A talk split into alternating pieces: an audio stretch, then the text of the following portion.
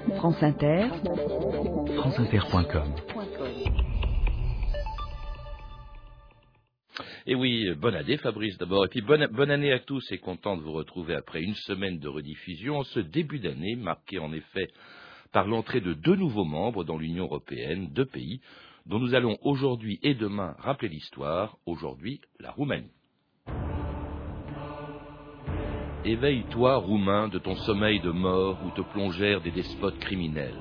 Maintenant ou jamais, forgeons un autre sort qui fasse s'incliner tes ennemis cruels. Hymne national roumain, écrit en 1848.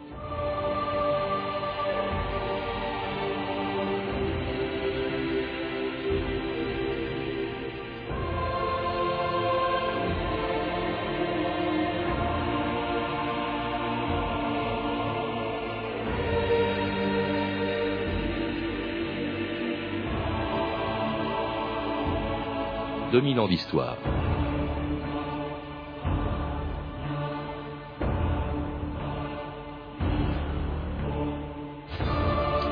Depuis qu'en les faisant entrer dans son empire, Rome leur a donné leur langue et leur nom, les Roumains occupent une place singulière parmi tous les peuples des Balkans. Mais ils ont subi comme eux les mêmes épreuves de l'histoire, les grandes invasions, les ambitions de leurs voisins russes et hongrois, plusieurs siècles de domination turque, les deux guerres mondiales, puis la pesante tutelle de l'Union soviétique pendant la guerre froide, mais sans jamais renoncer à leur langue, leur tradition, leur religion, et ce goût de la liberté pour laquelle, il y a 17 ans, les Roumains se sont débarrassés d'une des dictatures les plus brutales du XXe siècle. France Inter, Gérard Courchel, le 26 décembre 1989. Hier soir, un peu après 19h30, la radio-télévision roumaine a annoncé la condamnation à mort et l'exécution du couple Ceausescu, un document historique qu'il n'est même pas nécessaire de traduire, un communiqué laconique qui dure exactement 13 secondes. Nicolae Ceausescu și Elena Ceausescu au fost condamnați la moarte și confiscarea averii. Sentința a rămas definitivă și a fost executată.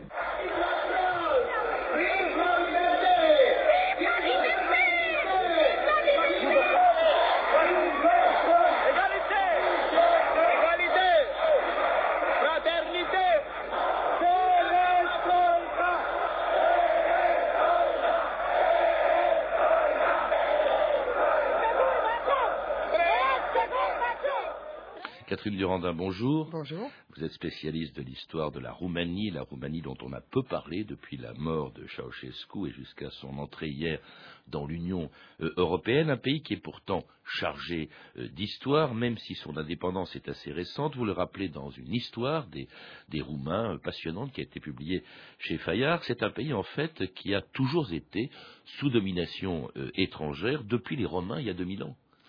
Depuis les Romains, oui, mais ça c'est la belle histoire parce que euh, la conquête romaine, c'est en même temps une fusion, une organisation avec les Daces, qui étaient les, les populations euh, originelles, euh, dans cette Dacie qui est aujourd'hui l'espace de la Transylvanie, ce qui pose d'ailleurs problème parce que les Hongrois sont persuadés aussi que cet espace-là est leur berceau territorial.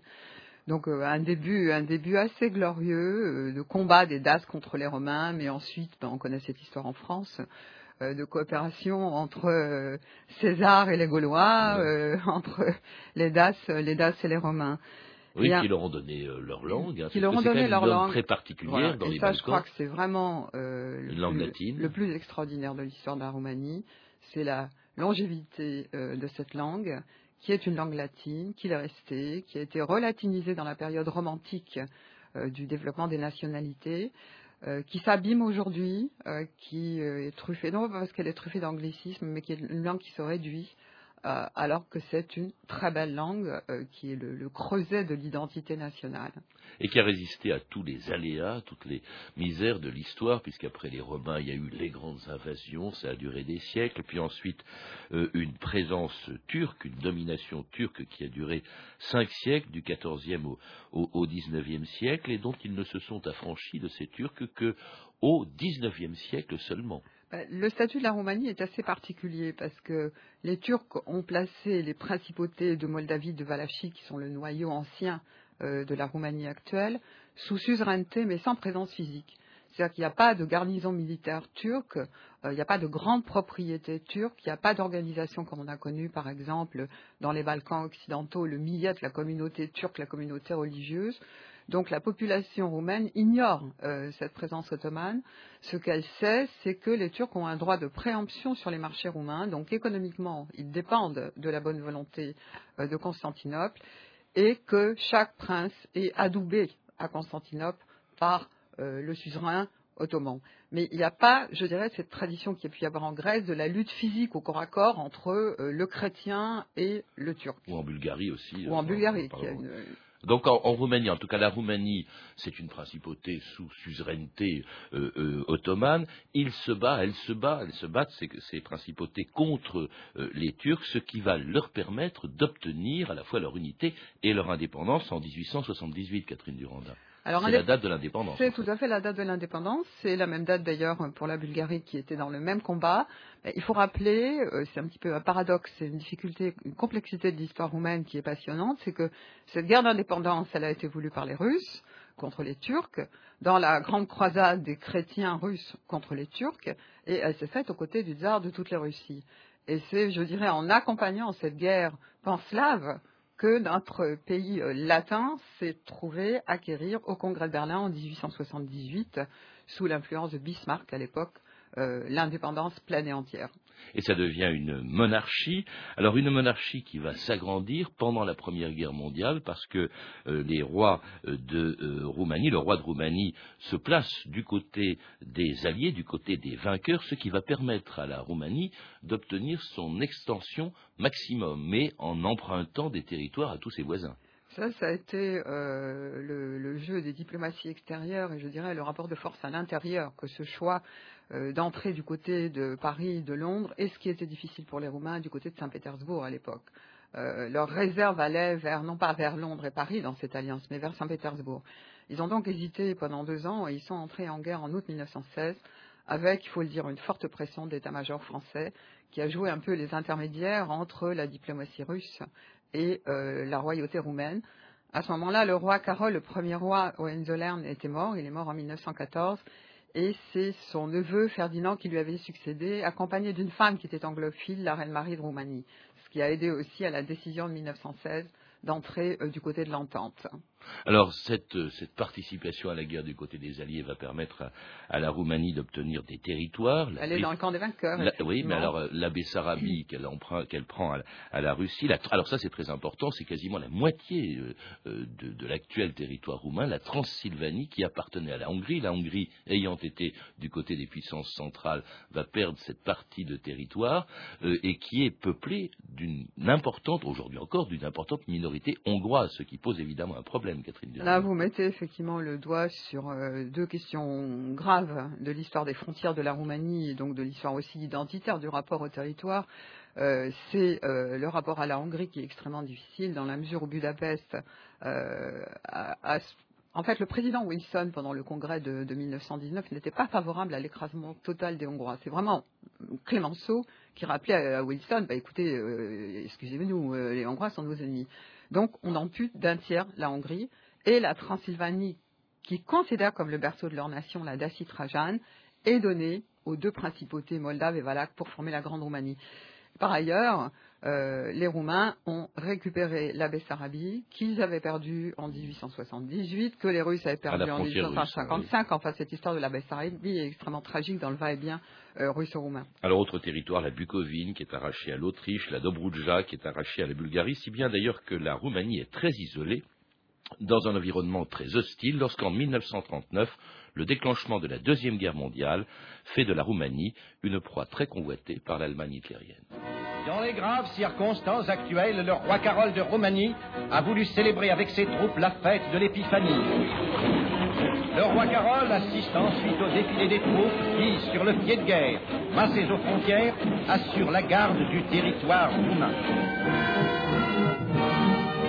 Avec ses 5 600 000 tonnes annuelles, la Roumanie occupe une place importante dans la production mondiale du pétrole et l'on comprend que ce pays soit actuellement un objet de convoitise pour l'Allemagne à court de carburant.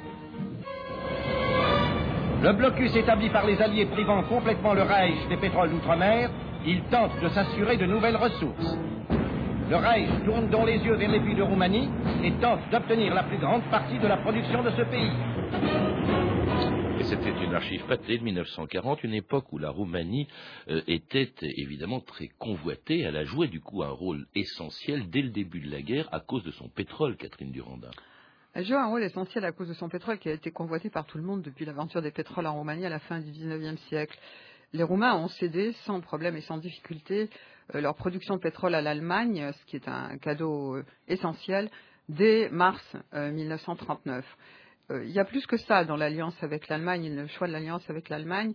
Il y a le fait que le roi Carole II n'est pas un démocrate, a respecté la Constitution pendant un moment, l'a suspendue en 1938, a établi un parti unique en 1938, et que la présence militante de la jeunesse d'extrême droite est très prégnante et très importante dans la Roumanie de la veille de la Seconde Guerre mondiale. Extrême droite antisémite. Extrême droite un, un parti qui s'appelait la Garde de Fer. Euh, qui euh, a eu une importance euh, violente et forte, à la fois au Parlement, ils ont joué la carte parlementaire, et dans la violence de rue, dans l'organisation de manifestations violentes, dans les grands spectacles donnés en faveur de Franco en 1936, etc. Donc ce, ce, geste politique de cession des pétroles à l'Allemagne s'inscrit dans un contexte qui est un contexte d'extrême droite. Et puis alors il y a la mise en place d'un régime déjà autoritaire, mais qui va l'être encore plus, une véritable dictature euh, menée par un général, Antonescu, qui est pro-allemand, et qui va vraiment conduire la Roumanie aux côtés, très activement, aux côtés de l'Allemagne, puisque des soldats roumains vont se battre avec euh, les Allemands quand ils envahiront la Russie en 1941. Le général Antonescu, effectivement, est à la tête du pays euh, après le, le, départ forcé du roi Carole II en 1940. Il dirige d'abord avec les légionnaires pendant un an, puis seul ensuite, euh, les légionnaires s'étant euh, éliminés d'eux-mêmes. C'était quoi les légionnaires? Alors les légionnaires sont les, sont les disciples de la garde de fer, euh, qui sont les, les, les, fascistes, les fascistes roumains, qui ont été au pouvoir entre l'automne 40 et janvier 1941. Mais là, Antonescu est un conservateur, c'est un pro-nazi conservateur, et il redoute l'espèce de puissance prolétaire que porte le mouvement légionnaire. Il s'est donc débarrassé d'eux en janvier 41 pour régner seul jusqu'en août 44 et pour faire la politique qui lui semblait la bonne, c'est-à-dire l'entrée de la Roumanie dans ce qu'il appelait la vraie histoire, la grande histoire, l'histoire anti-bolchevique. Une armée roumaine qu'on va voir se battre jusqu'à Stalingrad. Hein. Les, les pertes ont été considérables d'ailleurs. Oui, plusieurs centaines de milliers d'hommes, ils se sont battus bien et euh, Hitler se félicitait à plusieurs reprises de la loyauté euh, du, du, général qui est devenu maréchal pendant la guerre, Antonescu.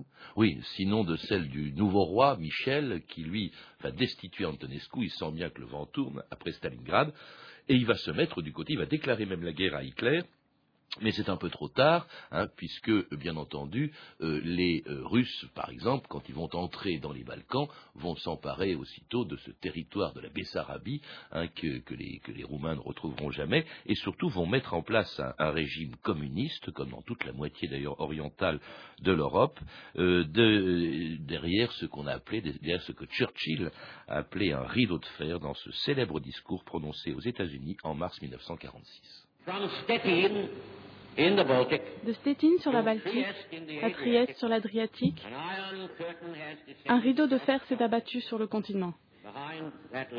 Derrière cette ligne se trouvent ces capitales de l'Europe centrale, Varsovie, Berlin, Prague, Vienne, Budapest, Belgrade, Bucarest et Sofia.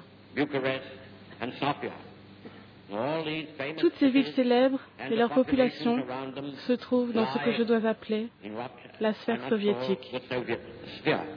Et c'était Churchill à Fulton, dans le Missouri, en mars 46, un discours qui marque, dit-on, le début de la guerre froide, puisque justement apparaît ce que Churchill appelle le rideau de fer, c'est un mot ensuite qui sera euh, employé, derrière lequel se trouve entre autres la Roumanie, avec un régime communiste qui est mis en place dès le début, dans un pays qui compte très peu de communistes, Catherine Durand, un, un, millier de communistes. Oui, la situation est ahurissante et tragique. En fait, c'est une défaite de la Roumanie, même si dans la seconde partie de la guerre, à partir de août 1944, euh, les troupes roumaines ou ce qui en restait ont combattu aux côtés des soviétiques pour libérer entre guillemets euh, la Hongrie et la Slovaquie et subir de nouveau des pertes.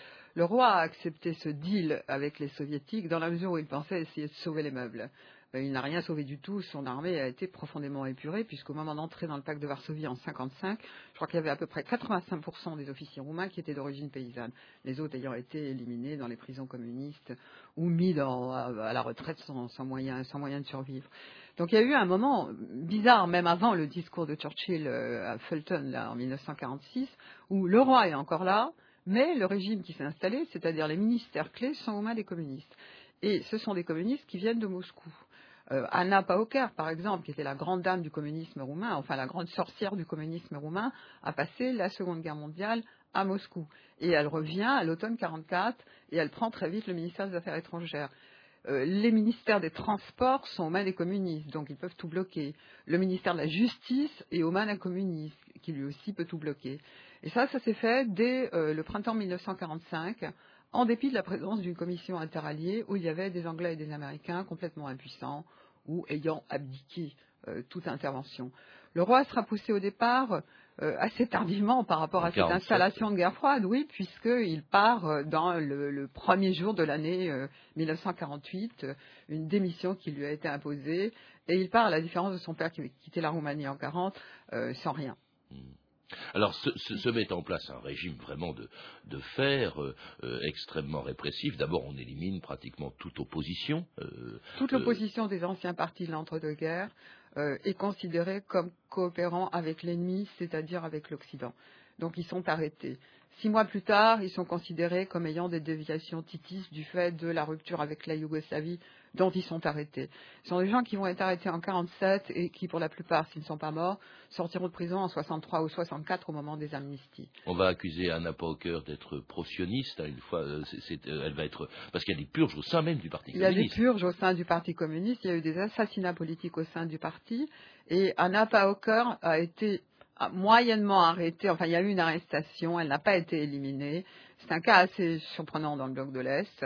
Euh, on n'a pas son autocritique et elle, euh, elle est morte en résidence surveillée, mais elle n'avait plus aucune fonction politique. Est-ce qu'on a une idée du nombre des victimes justement euh, de cette, fait par cette épuration, par ces purges? Alors aujourd'hui, il y a un nouvel institut à Bucarest qui étudie les crimes du communisme et qui donne pour toute la période, donc pas seulement pour l'installation soviétique et la révolution communiste qui a eu lieu dans ces années 48, 50, etc., on donne environ 500 000 morts et un million de personnes qui ont été touchées hmm. sur une population qui a aujourd'hui euh, un peu plus de 22 millions d'habitants et une population qui était pratiquement la même à ce moment-là.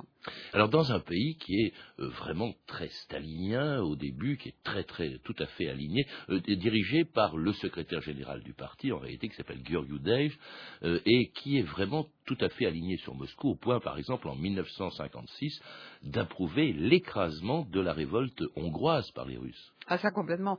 Georgiou Dej est un homme de l'intérieur, un communiste de l'intérieur, un ancien syndicaliste qui a passé quelques années dans les prisons euh, en 1940-44 pendant le régime fasciste et qui a été bien choisi, je dirais, par Moscou parce que c'est un patriote, il est d'origine paysanne ouvrière, comme Ceausescu d'ailleurs le sera. Euh, il est relativement populaire dans certains milieux. C'est un homme euh, accessible, d'un langage accessible. Il est complètement lié à l'Union soviétique et en 56, il se précipite auprès de Khrouchtchev pour proposer l'intervention de l'armée roumaine dans le pacte de Varsovie pour foncer sur Budapest, c'est-à-dire pour écraser euh, l'insurrection démocrate de, de Budapest. En fait, ce sont les troupes soviétiques qui étaient en Roumanie encore à l'époque, qui partiront de Roumanie pour aller les premières euh, réprimer les insurgés euh, de Budapest. En échange de quoi les Roumains vont quand même obtenir le départ, euh, ce qui est unique à l'époque dans les pays de l'Est, le départ de l'armée soviétique, de l'armée rouge de Roumanie, qui part en 58. Ça, c'est effectivement le cas unique où les troupes de l'armée rouge ne sont plus dans les casernes, les conseillers soviétiques ne sont plus visibles dans les ministères, et le Parti communiste roumain a utilisé cet instrument euh, euh, brillamment auprès de la population pour dire, vous voyez, euh, nous construisons notre socialisme à nous, puisqu'il n'y a plus les soviétiques physiquement présents. Notre socialisme à nous, c'est-à-dire qu'ils vont prendre leur distance vis-à-vis de, l'Union soviétique et puis se tourner vers l'Occident en recevant, par exemple, en 1968, la visite du général de Gaulle. Vous êtes faits, vous les Roumains, pour vivre en roumain, une Roumanie maîtresse d'elle-même d'une Roumanie qui a son destin dans ses mains, d'une Roumanie qui avance. Nous sommes en marche, je le sens et je le dis. La France et la Roumanie vers le même but qui s'appelle l'Europe, la paix du monde et le progrès des hommes. Étonnant cet archive, Catherine Duranda, pour plusieurs raisons. D'abord, nous sommes le 16 mai 1968, c'est-à-dire qu'au même moment où il se fait acclamer à Bucarest, il se fait conspuer par les étudiants à Paris, hein, parce qu'il n'a pas renoncé à ce voyage officiel, qui était à ses yeux important. Puis alors dire, quand même, nous sommes en marche vers le même but, l'Europe, ça c'était 40 ans avant l'entrée de la Roumanie, aujourd'hui, ou plutôt hier, euh, dans l'Union européenne. Il y avait des points différents, il y avait des points semblables. Le point semblable, c'est la réconciliation, l'idée de réconciliation, puisque De Gaulle allait en Roumanie euh, cinq ans après avoir signé le traité de 63 de réconciliation avec l'Allemagne. Il faut dire aussi que c'est pas Ceausescu qui invite De Gaulle, c'est De Gaulle qui s'invite. Euh, il était allé en Union soviétique, De Gaulle en 66, il est allé en Pologne en 67, en Roumanie en 68. Ça fait partie de sa vision d'enjambement d'Yalta. Il faut en finir avec Yalta, ne pas renverser les régimes, et il a dit par ailleurs en aparté, le communisme, c'est pas mauvais pour eux. Bon, mm. euh, donc c'était pas de renverser, si vous voulez, c'est pas une croisade de droits de l'homme, c'est vraiment une représentation de réel politique. L'année suivante, c'est le président Nixon qui s'invite en, août 69 à Bucarest pour montrer aux soviétiques que, après tout, ils sont pas les maîtres absolus euh, dans leur espace euh, du bloc du pacte de Varsovie. C'est une façon de leur, leur faire un peu un petit pied de nez euh, ce dont Nixon avait besoin en pleine guerre du Vietnam. Cela dit, c'est vrai que Ceausescu va condamner, par exemple, l'intervention soviétique en Tchécoslovaquie, plus tard en Afghanistan. Donc il prend quand même ses distances, ce qui permet justement aux Occidentaux de fermer les yeux sur un régime qui est celui de Ceausescu. Ceausescu a succédé à Gheorghiu mais alors ce régime est déjà, dès cette époque, dès la fin des années 60, un régime extrêmement brutal, Catherine Durand. Il y a beaucoup de choses dans ce que vous dites fermer les yeux. Je crois que l'Occident a fermé les yeux sur tout ce qui se passait partout dans le bloc de l'Est. Euh, L'Occident n'est pas intervenu en 56, euh, en, Pologne euh, en 53, en Hongrie en 56, et on n'est pas allé aider Valesta directement dans les années 80-80. Donc ça, ça me paraît pas différent le cas de la Roumanie. Ce qui est différent, c'est l'intelligence, l'espèce d'intelligence de la direction politique roumaine qui a été euh, vraiment de se faire passer pour envoi de dissidence par rapport à Moscou et ce faisant euh, de gagner des ouvertures commerciales dès la fin des années 50, d'obtenir des investissements et d'avoir une image qui était bonne, qui a été bonne longtemps, longtemps en Occident, en France et aux États-Unis et il était malvenu, il était considéré comme de l'anticommunisme primaire que de dire, écoutez, euh, puisque vous l'évoquiez, les premières lois répressives et dans l'entreprise et dans la société, enfin les premières lois, euh, ça n'était pas les premières, mais disons, dès l'époque Ceausescu en 67, euh, l'avortement est interdit, la contraception est interdite, et le divorce est rendu plus difficile.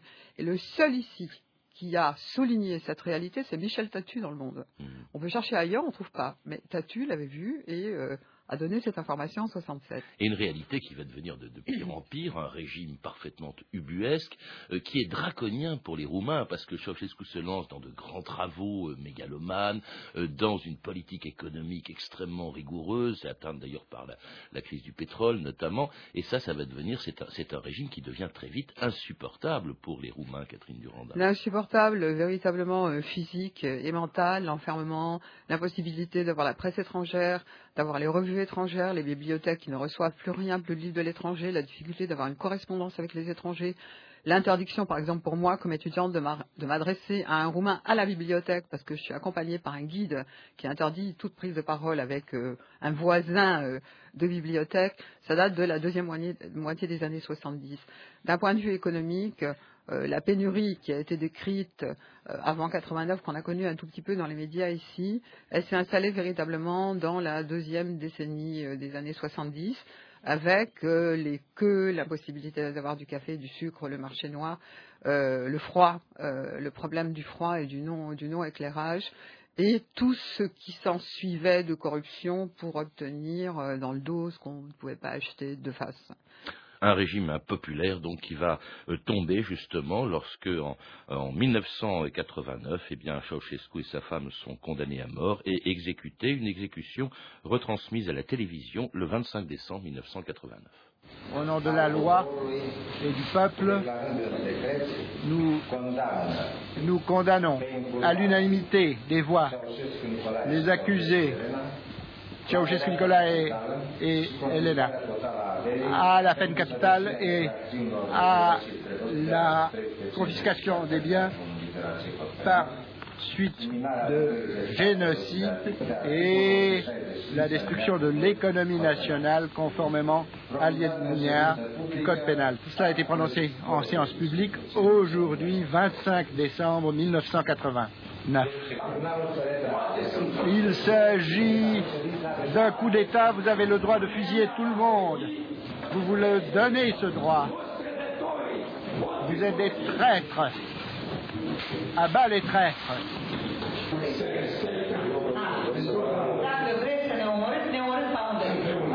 Si vous voulez nous tuer, tuez-nous tous les deux ensemble.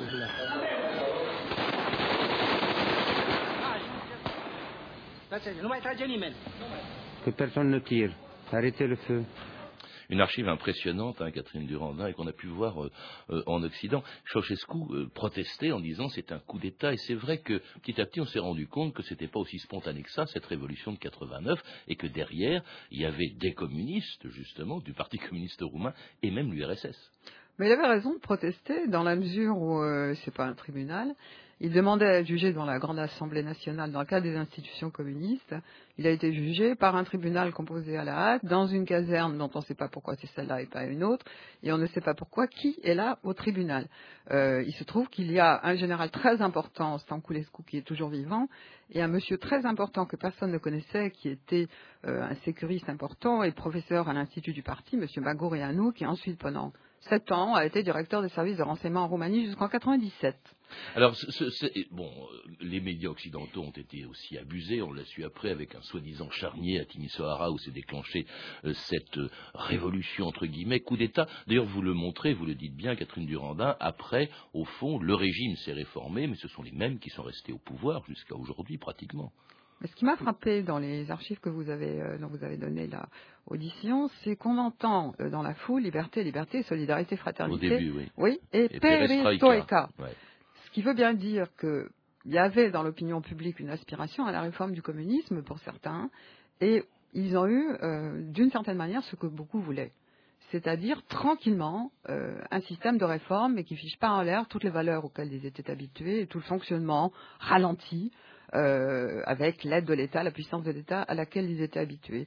Donc ils ont eu leur Gorbatchevien a posteriori, qui a été en longue durée le président Iliescu, mais enfin, sorti d'un coup d'État militaire, certes, mais ensuite légitimé par une élection dès mai 1990, et une élection qui fut une élection libre dans les faits, peut-être pas dans les têtes, mais dans les faits, elle était libre.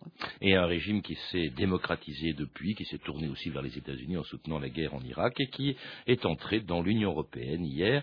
Euh, Audrey Pulvar, pardon, dans le journal de France 3 hier à 19h30. Bucarest en Roumanie et Sofia en Bulgarie, les deux pays font partie depuis minuit de l'Union européenne qui compte désormais 27 membres et près de 500 millions d'habitants. 3, 2, 1, 0. Ça y est, la Roumanie est dans l'Union. C'est l'espérance d'un avenir meilleur. Ça se danse et surtout ça se boit. Chacun met beaucoup d'espoir dans l'Europe. J'espère que l'alcool sera moins cher et qu'on gagnera plus d'argent. Mais l'avantage maintenant pour ces nouveaux membres, c'est que pour voyager dans le reste de l'Union, plus besoin de visa. Pour cette jeune femme, sa carte d'identité suffira. C'était hier sur France 3. Qu'est-ce que la Roumanie peut attendre de son entrée dans l'Union européenne, Catherine Durandin? Je crois qu'ils attendent un décollage de prospérité. Ils ont cru après 89 que c'était, comme ils disaient, démocratia chi economia des piazze, la démocratie l'économie de marché. Mais ils ont cru qu'économie de marché, ça voulait tout de suite dire un, niveau de vie euh, à l'échelle des feuilletons de Dallas. Enfin, euh, et donc c'est une attente de prospérité. La sécurité, ils l'ont obtenue euh, avec l'intégration dans le temps en 2002 et ils en sont fiers. Et qu'est-ce qu'on peut attendre d'elle en deux mots? Eh bien, une culture différente, une culture différente, un pays orthodoxe, un pays qui peut apprendre beaucoup des multiplicités plurielles de notre Europe nouvelle. Merci Catherine Durandin. Pour en savoir plus, je recommande la lecture de vos livres. Histoire des Roumains, édité chez Fayard. Roumanie, un piège, point d'interrogation, publié aux éditions S. Et puis plus récemment, sur l'élargissement de l'Union Européenne, Europe, l'utopie et le chaos, publié chez Armand Collin. Vous avez pu entendre une archive platée de 1940 tirée de la série Histoire parallèle de Marc Ferraud. Toutes ces références sont disponibles par téléphone au 32 30, 34 centimes la minute ou sur le site franceinter.com. C'était 2000 ans d'histoire. À la technique Patrick Henry et Rémi Quincet, documentation et archivina Claire Destacan, Emmanuel Fournier et Catherine Louis, une réalisation de Philippe Rouy.